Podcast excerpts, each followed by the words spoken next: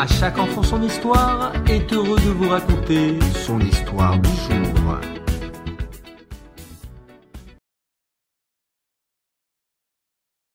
Le roi de Perse, Artévon, était immensément riche.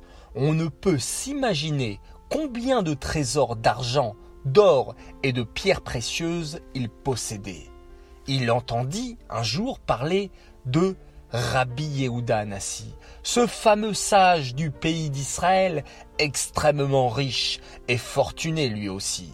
Il descendait du roi David et il vivait dans une magnifique résidence ressemblant à un palais.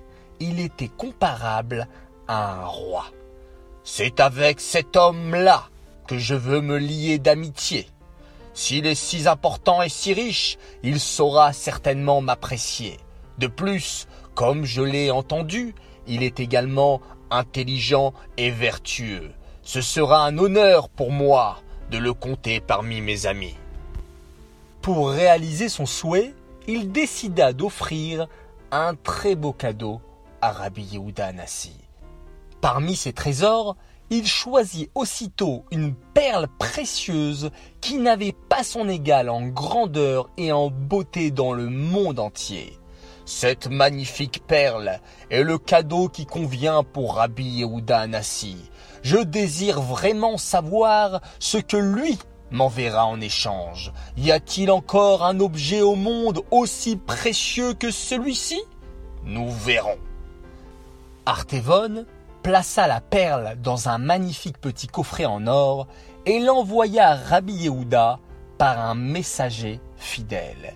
Il y joignit un message où l'on lisait Au prince Rabbi Yehuda, habitant le pays d'Israël, cette perle vous est offerte en signe d'amitié par le roi Artévon.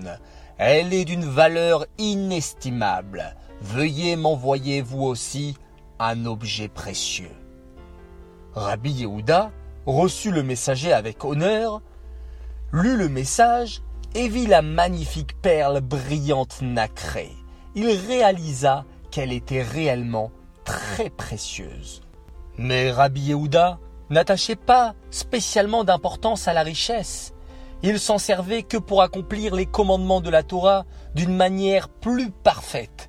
Sa maison magnifique, ses habits élégants et les objets de valeur qu'il possédait avaient pour but d'augmenter le prestige de la maison du roi David aux yeux des nations. Grâce à eux, les Juifs n'étaient plus considérés avec mépris et la Torah et ceux qui l'étudient étaient davantage respectés. Que ferai-je de cette perle? Et que puis-je envoyer en échange? se demanda Rabbi Yehuda. Après réflexion, il décida de son cadeau. Il prit une mezouza, écrite avec perfection, conformément à tous les détails de la halacha. Il la déposa dans une belle boîte et l'envoya. Artévon, intrigué, attendit impatiemment le retour du messager. À peine arriva-t-il qu'il s'empressa de prendre de sa main le cadeau. Il l'ouvrit rapidement. Comment décrire la déception qu'il éprouva en découvrant le cadeau? Une mezouza? Rabbi Yehuda lui avait envoyé une simple mezouza. Il est vrai qu'elle était bien écrite, mais ce n'était qu'une mezouza. Artévon se mit en colère contre Rabbi Yehuda et lui en voulut beaucoup. Il lui envoya un deuxième message dans lequel il écrivit Que m'avez-vous fait? Je vous ai envoyé un objet d'une valeur inestimable, et vous m'avez offert en échange une chose qui peut s'acheter chez un scribe pour une pièce de monnaie. Est-ce ainsi que vous appréciez mon cadeau? Rabbi Yehuda lui répondit par le message suivant. Croyez-moi, mon cher ami, tous vos biens et les miens ne valent pas cette mezouza. Fixer une mezouza, c'est accomplir l'un des commandements de la Torah qui est plus précieuse que l'or pur. Par ailleurs, vous m'avez envoyé un objet sur lequel il faut veiller. Je dois prendre garde à ce que la perle ne se perde pas, à ce qu'elle soit conservée dans un endroit sûr protégé des voleurs. Ces soucis peuvent déranger mon sommeil, mais moi, je vous ai offert un objet que l'on fixe à la porte d'entrée de la maison et qui vous protège. Vous pourrez dormir tranquillement.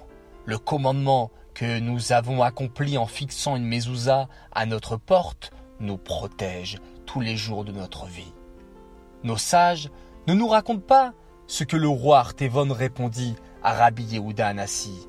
Mais s'il était intelligent, il comprit certainement que Rabbi Yehuda disait vrai. L'argent, l'or et les perles précieuses ne valent pas autant que les commandements de la Torah.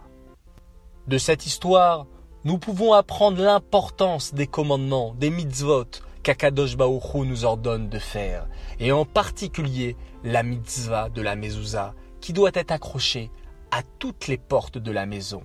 Et cette mezouza nous protège, nous et toute notre famille.